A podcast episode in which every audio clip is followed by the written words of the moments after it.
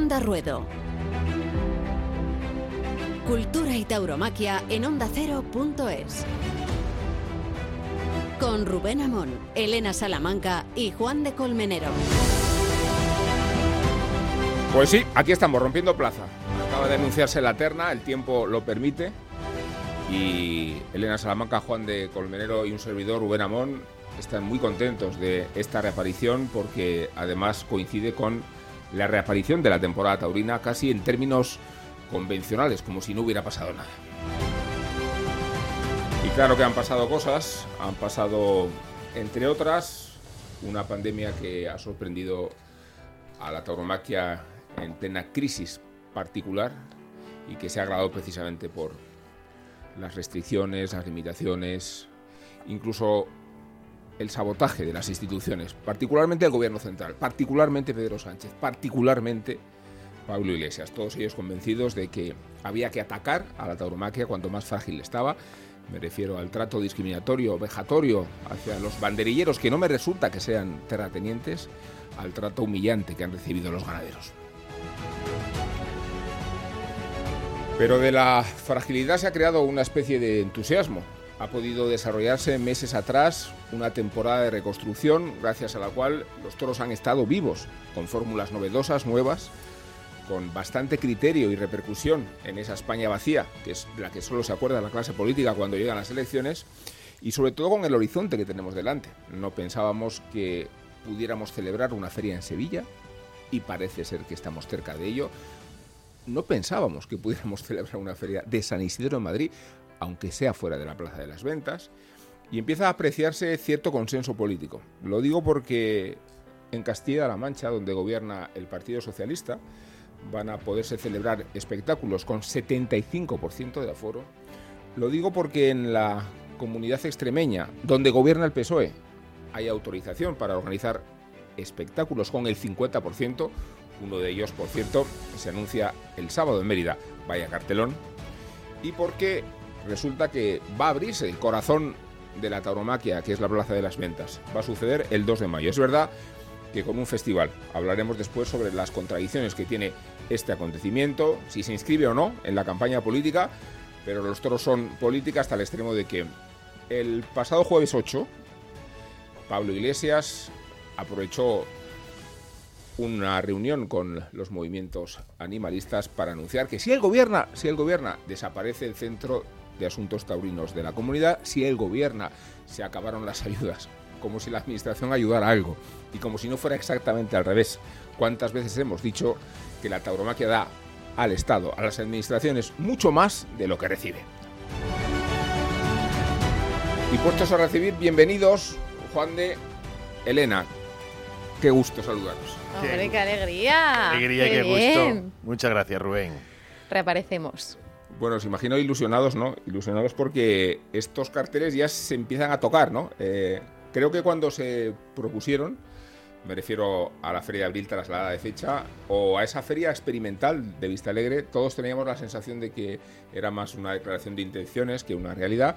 El hecho es que de esa feria de San Isidro paralela en Vista Alegre hay carteles y hay abonos disponibles, y de Sevilla sabemos, a partir de este mismo lunes, este día 12 de abril que la empresa Pajés, que es quien gestiona el coso sevillano, ha establecido las eh, eh, medidas de protocolo sanitario con las que se puede ir a la plaza, sean las personas vacunadas o sean las COVID que se van a, a celebrar, aplicar a todos aquellos espectadores que quieran ir a los toros. Esto cobra vida, ¿no? Bueno, pues sí, y ojalá se, cumplan todos esos pronósticos. Eh, aquí nunca hemos sido, nunca hemos sido pesimistas, siempre hemos querido ver la luz al final del túnel y creo que nos encontramos en un momento, además, muy bueno para ello.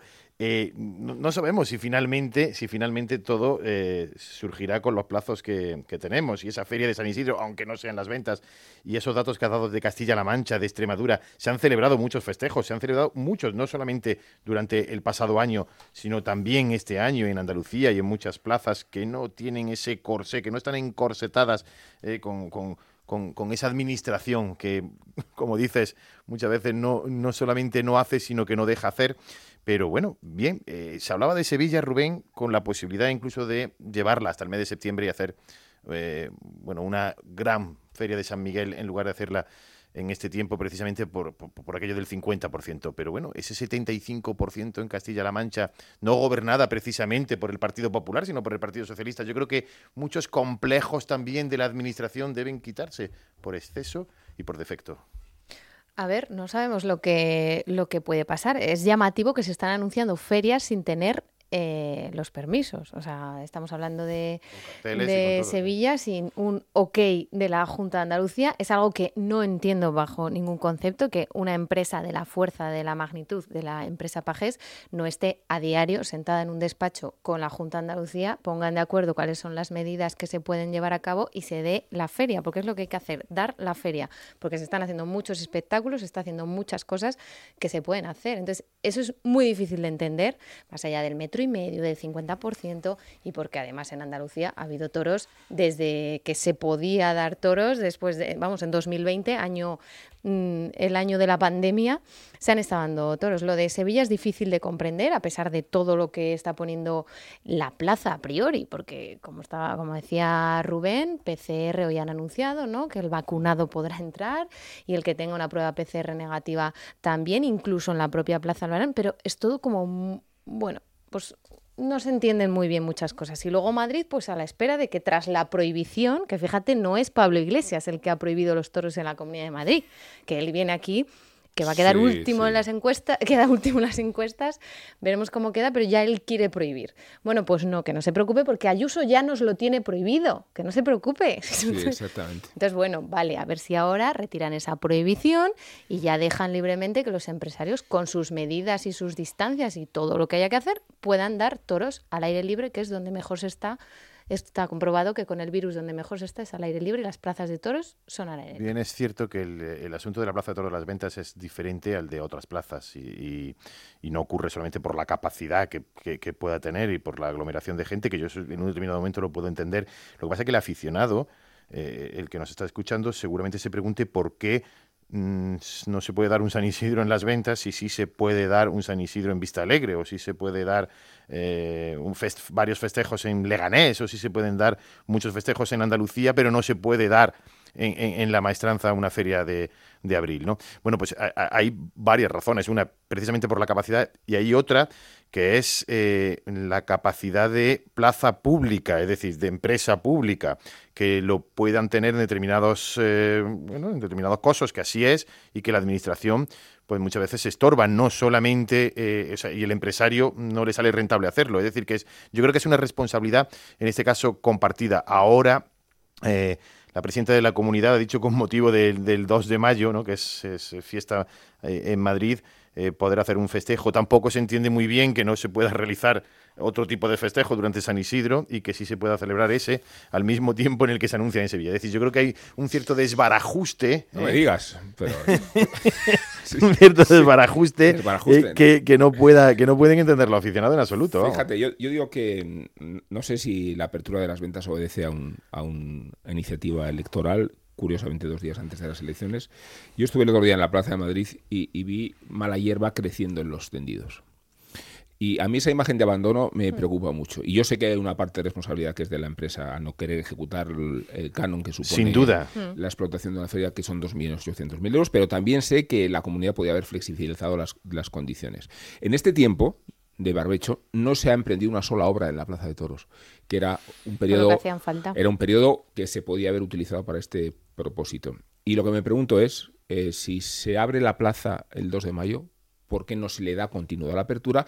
Y al menos lo que espero es que esa apertura simbólica de la temporada sirva para autorizar la feria de Vista Alegre sin ningún problema, porque de lo que se trata es otra contradicción, porque si soy aficionado a la ópera puedo estar cinco horas viendo una ópera de Wagner mm. en un espacio cerrado con 66% de ocupación mm.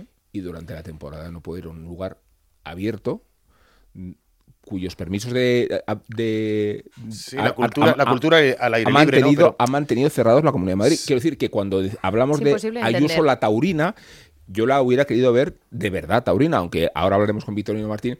Es verdad que la comunidad el pasado jueves anunció una serie de iniciativas que pasan por la ayuda a los ganaderos, que pasa por la colaboración con, la Fundación Toro de Lidia para el desarrollo de 18 noviedades. No, y que el 2 de mayo se repite. Es decir, yo la información que tengo es que sí que va a rectificar de alguna manera la comunidad en ese sentido, no solamente por el carácter electoral que pueda tener, sino, por ejemplo, el, eh, para San Isidro, para el día de San Isidro, también poder abrir la Plaza de Toros de las Ventas y celebrarlo. Esto es algo que todavía no se conoce, pero mm, posiblemente... Bueno, todavía no es Juli Manzanares Yureña en Vista Alegre. A ver qué contraprograma programa Madrid. Me encantaría que hubiera El cartel de Vista Alegre está hecho por completo. Sí. Y, tienen claro que se va a dar, seguro. O sea, me dicen seguro. Que Vista, Alegre se da. ¿Qué le va a pasar ahora a las ventas? Si no tiene feria hecha y a ver a quién programa, porque están todos en mis Pero bueno, yo creo que la empresa tiene también parte de responsabilidad. No sé si en el momento Eso es lo más preocupante, que esa ¿eh? prohibición de la Comunidad de Madrid venga avalada y consensuada por la propia plaza. Bueno, decía que queríamos hablar con Victorio Martín por muchas razones.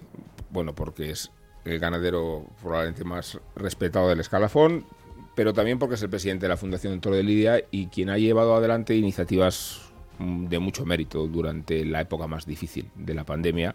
La temporada de reconstrucción es una de ellas. También el, compromiso que ha adquirido la Comunidad de Madrid con el desarrollo de 18 novedades y ayudas a los ganaderos. Eh, Victorino, ¿qué tal? ¿Cómo estás? Hola, buenas tardes. Bien, ¿vosotros?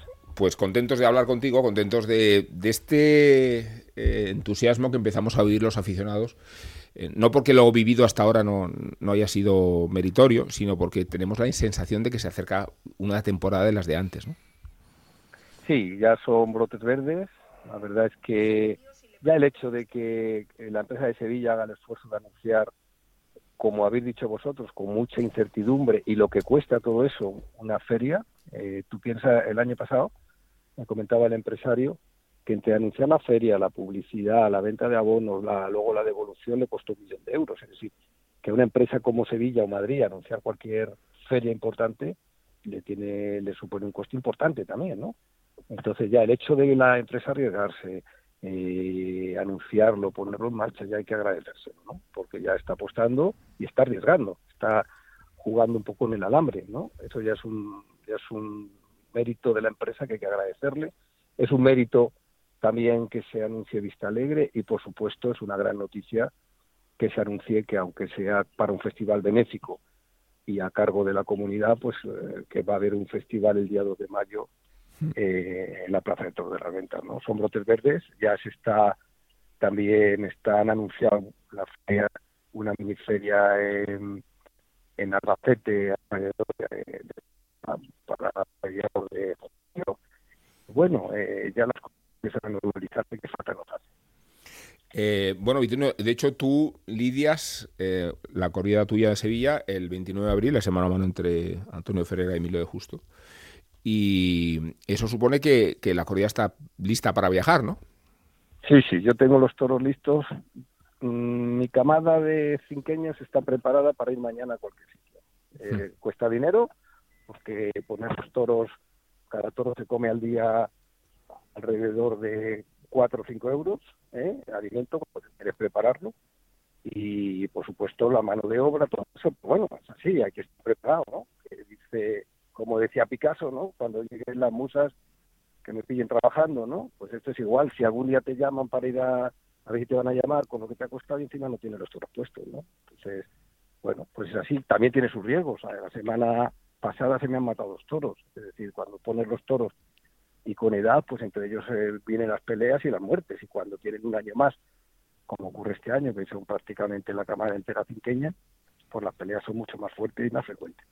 Eh, mirando atrás, eh, hacíais el otro día balance de la temporada de construcción, eh, con todos los ingresos que se han conseguido, ¿no?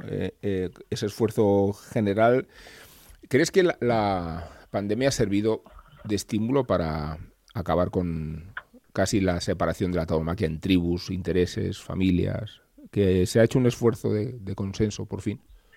Bueno, ha acelerado. Yo pienso que la pandemia acelera muchas cosas, ¿no? Eh, la fundación se creó con uno de los principales objetivos era precisamente ese, la unión de la tauromaquia, y esto lo ha acelerado, ¿no? Pero no, no, no nos olvidemos que somos latinos y dentro de latinos la subespecie de ibéricos, ¿no?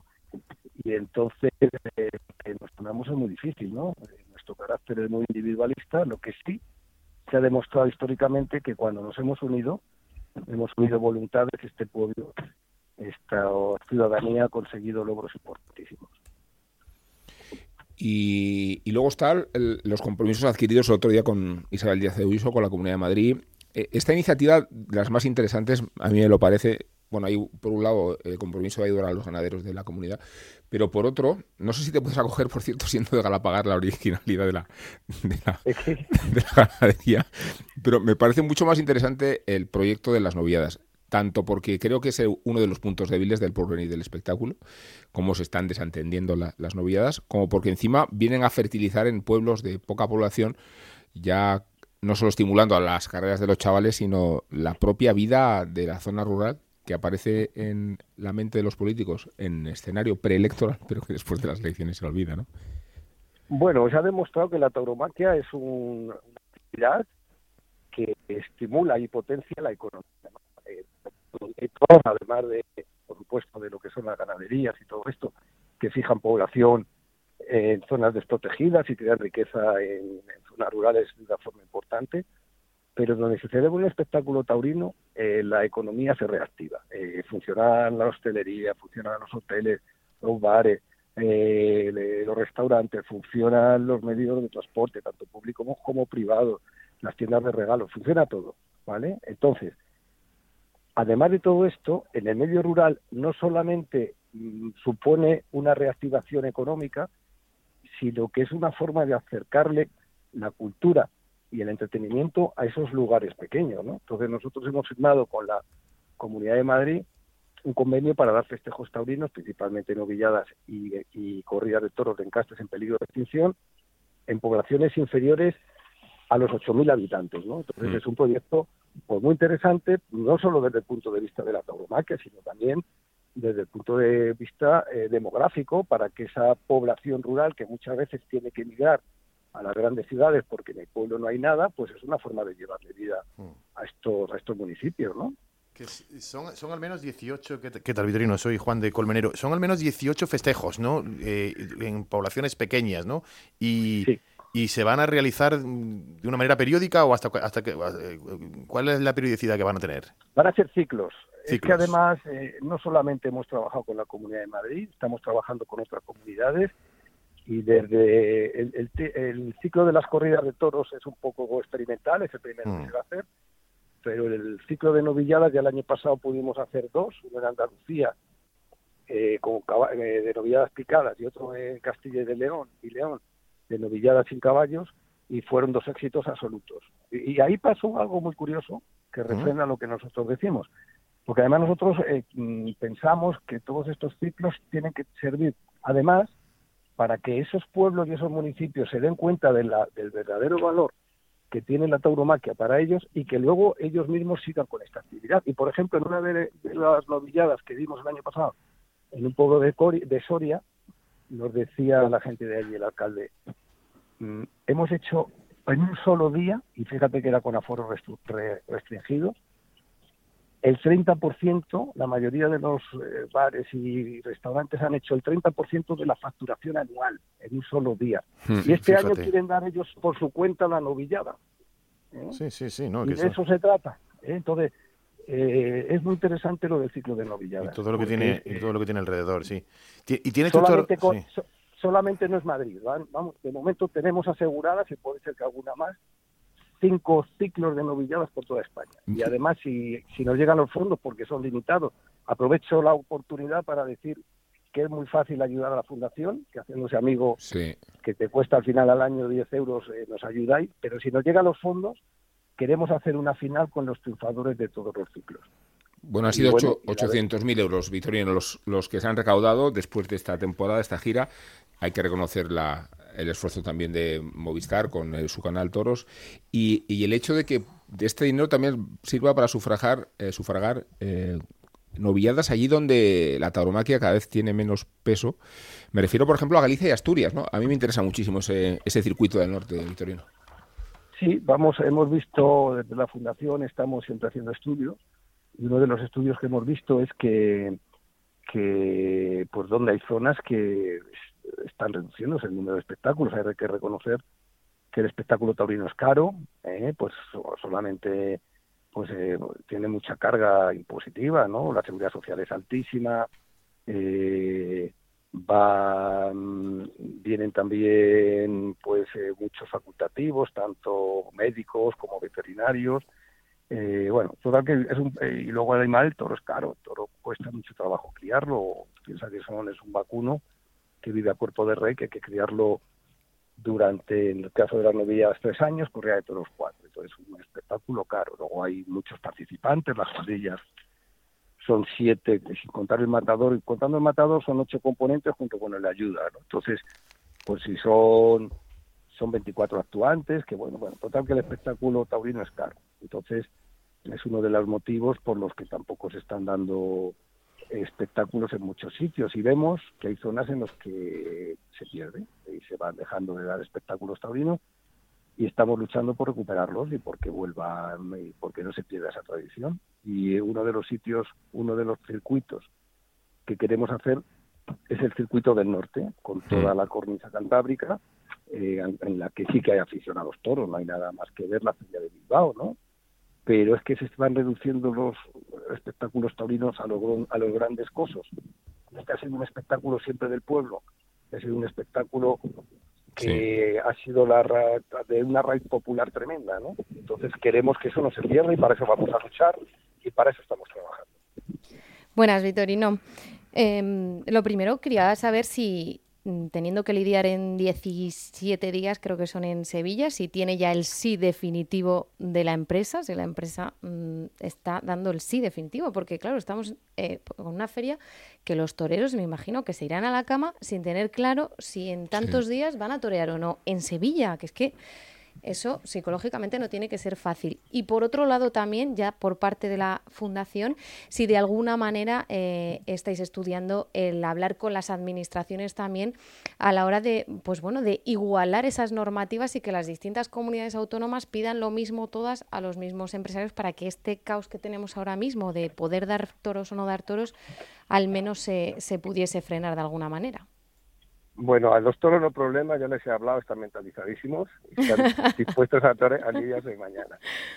Y en cuanto a si nosotros estamos a diario en contacto con las autoridades, y la verdad es que ahí hay un problema serio y es eh, ellos, las, las, autoridades tienen mucho miedo y bueno, las autoridades sanitarias huyen de las grandes de las grandes aglomeraciones. Sí.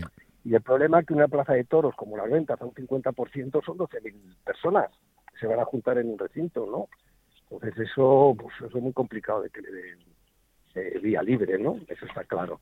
Eh, y luego, en cuanto a, a unificar para toda España, es muy difícil. Si no lo consiguen ni para temas fundamentales, ni para temas que nos va a todos eh, la vida. Esto no deja de ser, aunque para mí es la vida, pero no deja de ser para la sociedad más que un espectáculo más de ocio, ¿no? Entonces, es muy difícil. Eh, la verdad es que eso quizás es algo que tenemos que revisar, pero no para los toros, ¿no?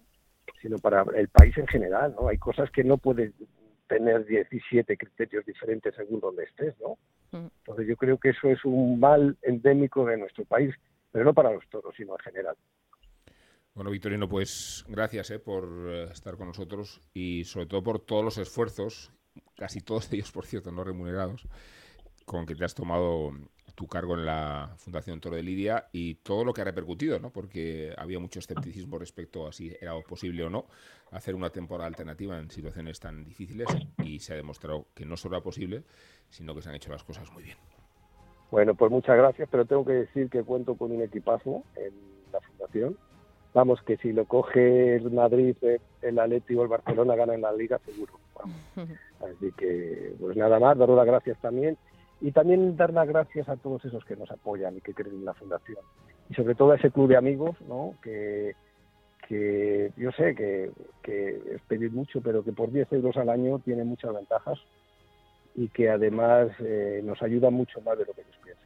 Así que animo a todo el que me esté escuchando para que entre a la web Fundación Toro de Lidia y se haga amigo si quiere defender la fiesta porque nosotros no les vamos a fallar. Onda Ruedo.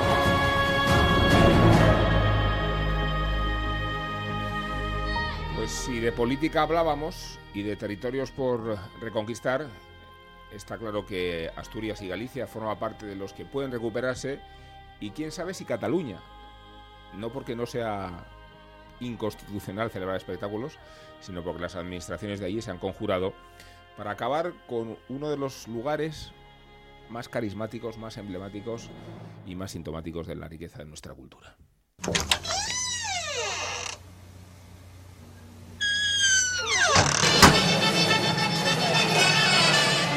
Viajamos a Cataluña, la Cataluña taurina de siempre, la Cataluña de los triunfos y de las grandes figuras borradas del mapa por la intransigencia, la radicalidad y la ignorancia de unos gobernantes independentistas que prohibieron la fiesta brava, aunque luego esa decisión fuera revocada por el Tribunal Constitucional. Pero la historia, la taurohistoria de Cataluña, está presente en 27 toreros catalanes de primera magnitud y en ser cuna de hitos de la tauromaquia.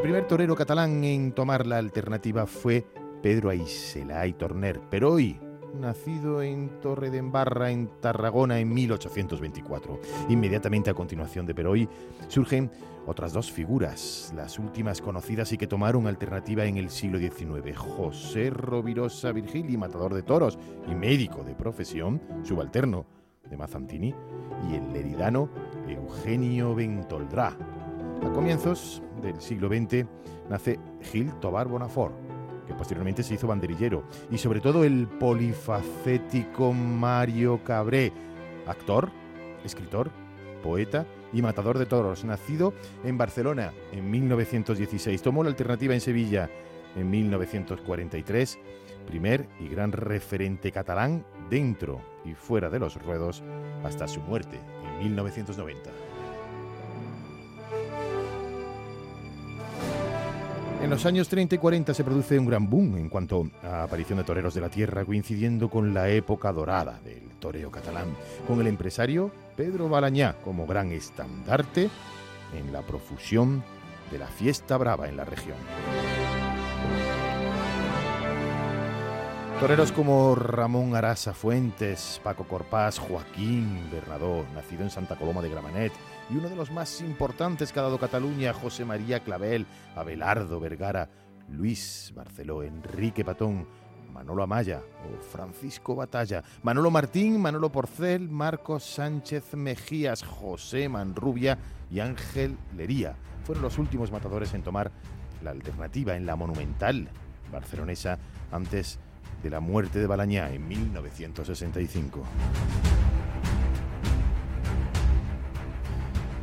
Y ya en la década de los años 70, 80 y 90 aparecen los últimos matadores de toros, la gran mayoría en activo, como son Juan Serrano, finito de Córdoba, nacido en Sabadell, pero considerado cordobés, Rubén Marín, Alfonso Casado, Miguel Ángel López Díaz, Andrés Palacios, nacido en Lleida, pero residente desde niño en La Mancha, Serafín Marín, y Enrique Guillén. Total, 27 matadores de toros han dado en total en Cataluña la historia del toreo desde Peroy hasta Enrique Guillén, sin contar un gran número de novilleros que no llegaron a tomar la alternativa, además de subalternos y picadores.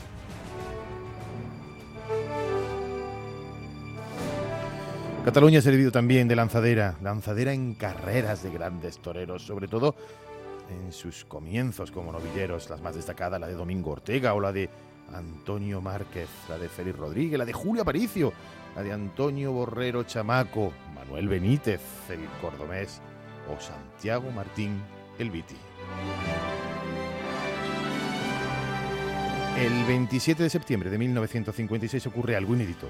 El venezolano César Girón, doctorado en Barcelona, le da la alternativa esa misma tarde a sus propios hermanos, a Rafael y a Curro, siendo esta la primera y única vez que tres hermanos toreros toman y forman parte de un festejo taurino en España en una misma tarde sin la actuación de un diestro español.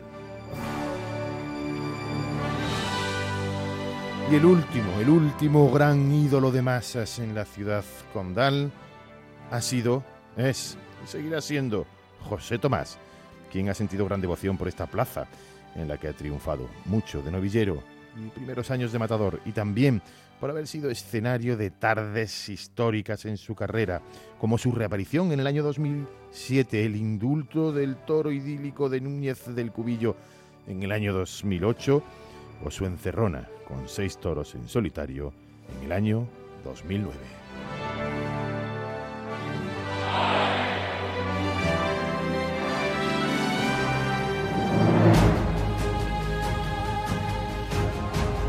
Este programa de éxito, lo demuestra la sección de Juan de Colmenero, el viaje a la historia, ha tenido algunas frustraciones, algunas limitaciones. Eh, sí, una muy concreta. Una muy concreta, como bien dices, es que hemos muchas veces querido entrevistar a Juan Ortega y nunca lo hemos conseguido. Y no, solo, no solamente eso, sino que hemos dicho en este programa muchísimas veces que éramos muy de Juan Ortega. Éramos de Juan Ortega antes de que Juan Ortega fuera de Juan Ortega. Lo hemos dicho mucho, lo hemos dicho mucho. No es que somos muy de Juan Ortega en Onda Ruedo. Hemos creído mucho en ese torero y ese torero eh, la temporada pasada nos dio una magnífica sorpresa en la Plaza de Linares. Lo digo por concretar una de las actuaciones más redondas, que además ponía de manifiesto cuánto repercute la televisión cuando creemos que no lo hace tanto, ¿no? Juan, maestro, ¿qué tal? Muy buena, buenas tardes. Que mm, enhorabuena por aquella faena, enhorabuena por todo lo que ha venido después y iba a decirte que enhorabuena por la temporada que tienes delante, ¿no? Que, que no solo ya sintomática en las ferias en las que te anuncias, todas las más importantes, sino acomodado en carteles buenos, ¿no? Y con todos los propicios para tu tauromaquia. Bueno, pues muchas gracias. Al final, pues con las peculiaridades de la temporada pasada, la verdad que no nunca iba yo a pensar que, esta temporada me iba a ver esos carteles y con esa ganadería, la verdad, es ni se me pasaba por la cabeza.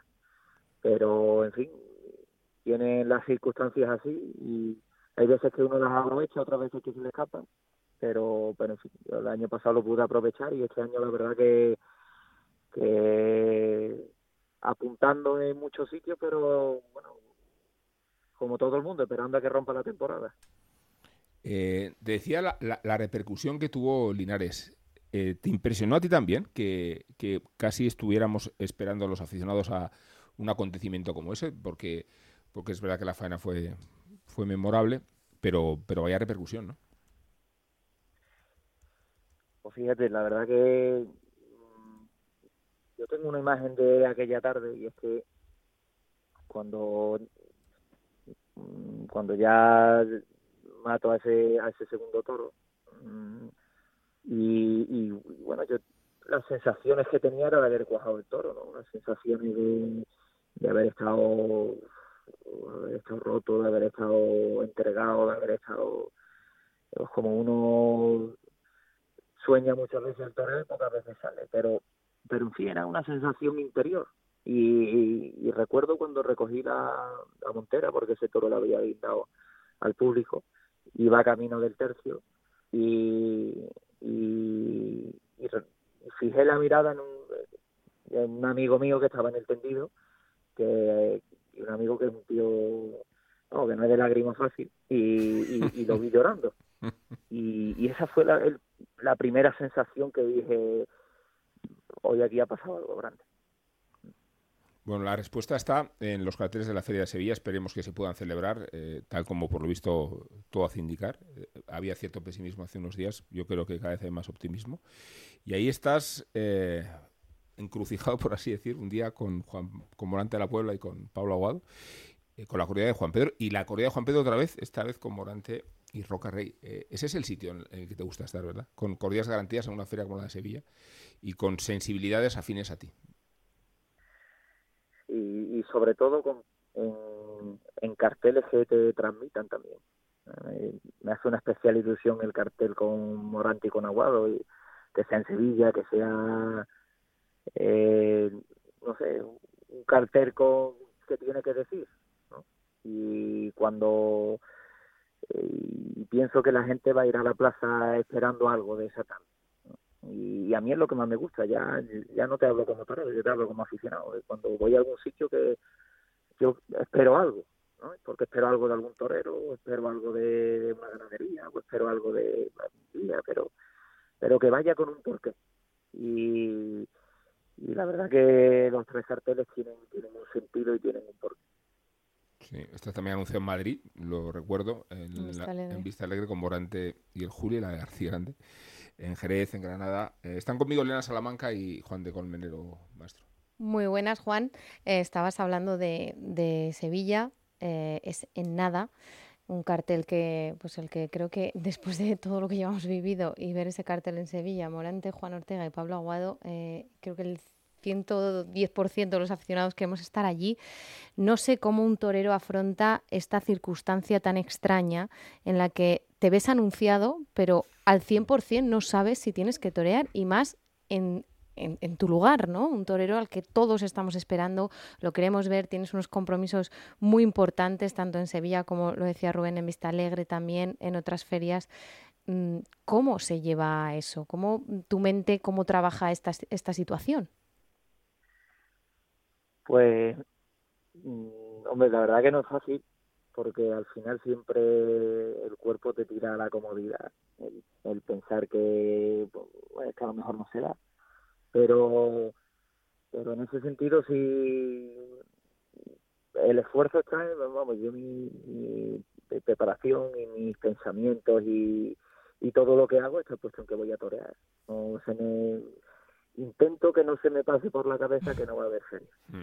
ese ahí es donde está mi esfuerzo y, y yo estoy anunciado el día 24 y, y, y mis pensamientos están en el día 24 ¿Qué tal, maestro? Eh, fue mágica la tarde de Linares, como lo fue también la de Jaén, con, Curro Díaz y con, y con Enrique Ponce, en el que en el que también en el que también se pues vamos desde mi punto de vista eh, allí estábamos tanto en Linares como en Jaén eh, bordaste ese, eh, el, toreo. Una provincia que se ha hecho se está haciendo como como onda ruedo muy de Juan Ortega la provincia de Jaén por lo menos por los triunfos finales. Además de Sevilla Juan además de Vista Alegre eh, ¿Ves también como nosotros empezamos a ver algo de luz al final del túnel? Este verano tienes se están empezando a cerrar eh, cosas que sean interesantes aquí, en Francia, y que bueno, y afrontemos un otoño mucho, mucho mejor. Sí, sí, sí, sí. Hay, hombre, otra actitud, otra, otra ilusión, otra gana, y se van haciendo cosas, hay movimiento. Pero bueno, sí es verdad que en ese aspecto Sevilla va a ser determinante porque que rompa Sevilla no solo va a ser bueno para hmm. para Sevilla, sino que para el resto. Para el resto. Al final va a ser un poco la que va a romper el hielo y la que va a tirar del carro. Sin duda. Bueno, Juan, pues gracias por estar con nosotros. Eh, siempre presumimos de toreros así, no solo entre nosotros los aficionados, sino ante la sociedad, porque matizamos ¿no? que Juan Ortega es ingeniero agrónomo. Hmm. ¿no? Estos toreros ilustrados que están mandando en el escalafón y que demuestra que la tauromaquia es de su tiempo, no, no está fuera de su tiempo ni de su época. Juan, mucha suerte, la suerte que tendrás será la nuestra como aficionados, estoy seguro. Pues nada, os mando un abrazo a todos y muchas gracias por vuestra atención. Gracias.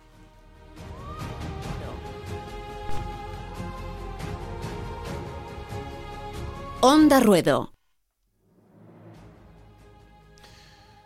Bueno, también hay una, Elena, una llamada que queríamos hacer.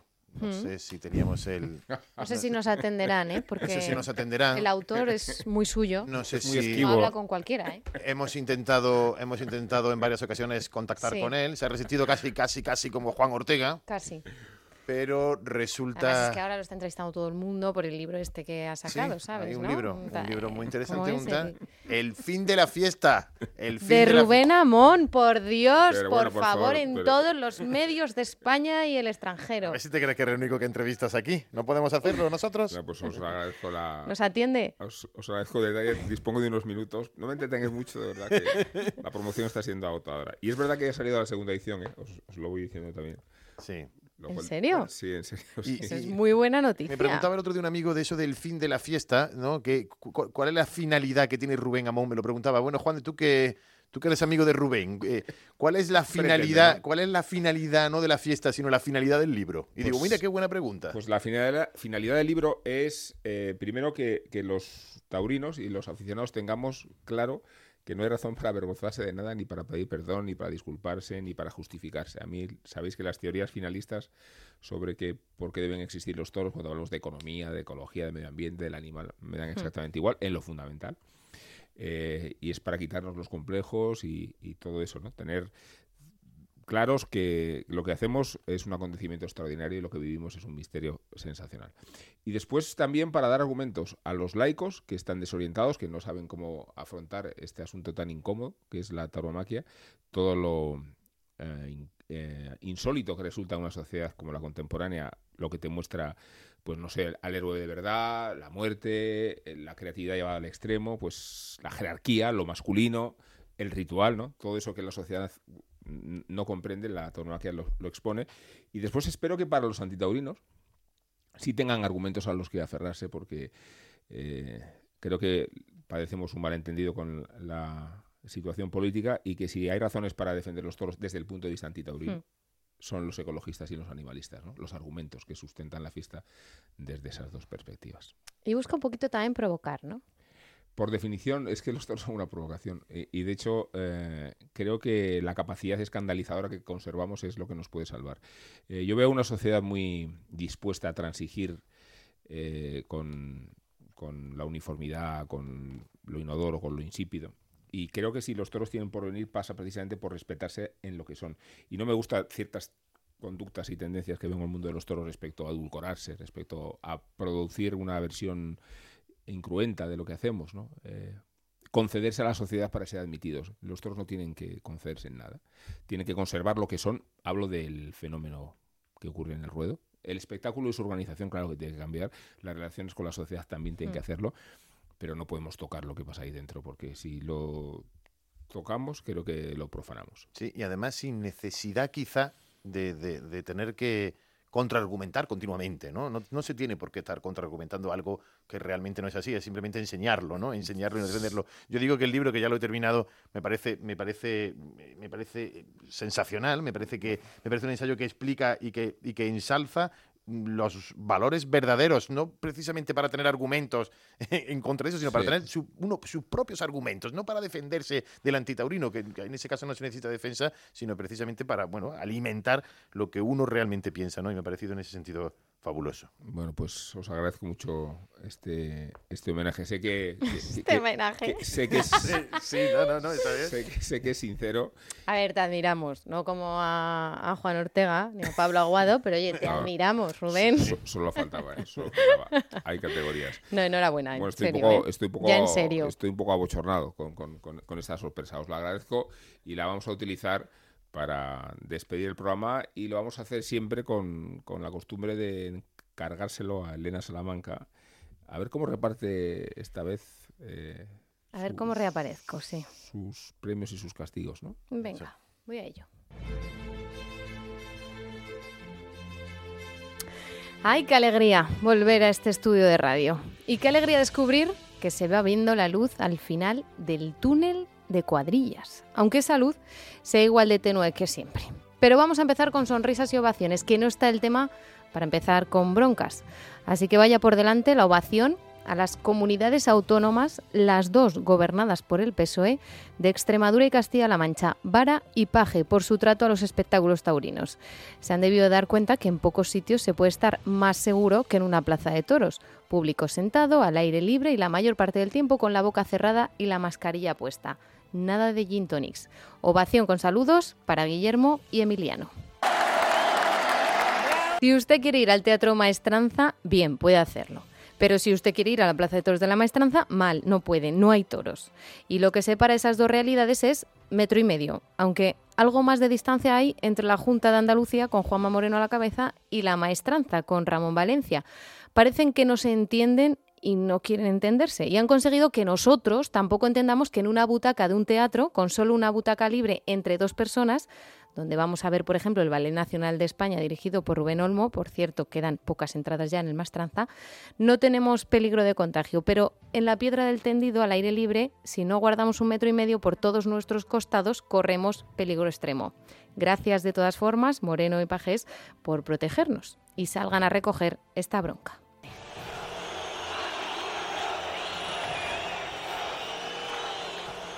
De bronca a bronca y de Moreno a Ayuso. Bueno, división de opiniones más bien. Cuidadito con querer manosear la tauromaquia solo con fines electorales, porque han estado prohibidos, sí, el PP, con la complicidad, creo, de Plaza 1, obviamente, los ha prohibido de manera expresa. Parece una fake news, pero no lo es. Ni siquiera en esto el pobre Iglesias le puede hacer oposición. Se han adelantado a sus deseos.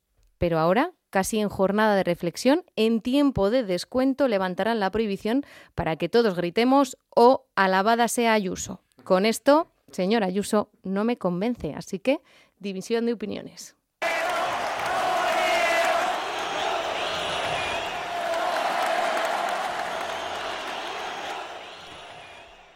Y que levante la mano el que quiera morir como un torero, morir con honores siendo del pueblo llano, sin condecoraciones ni banderas sobre el féretro, una última vuelta al ruedo en hombros de quienes te quieren y te admiran, el respeto y la admiración en el último paseo. Así se fue Pepe Teruel, así se le ha despedido y así nos gustaría irnos a muchos, pero ser torero no está al, alcalde, al alcance de cualquiera y ser como Pepe Teruel de nadie. Guardaremos unos segundos de silencio por otro torero que se nos ha ido con todos los honores.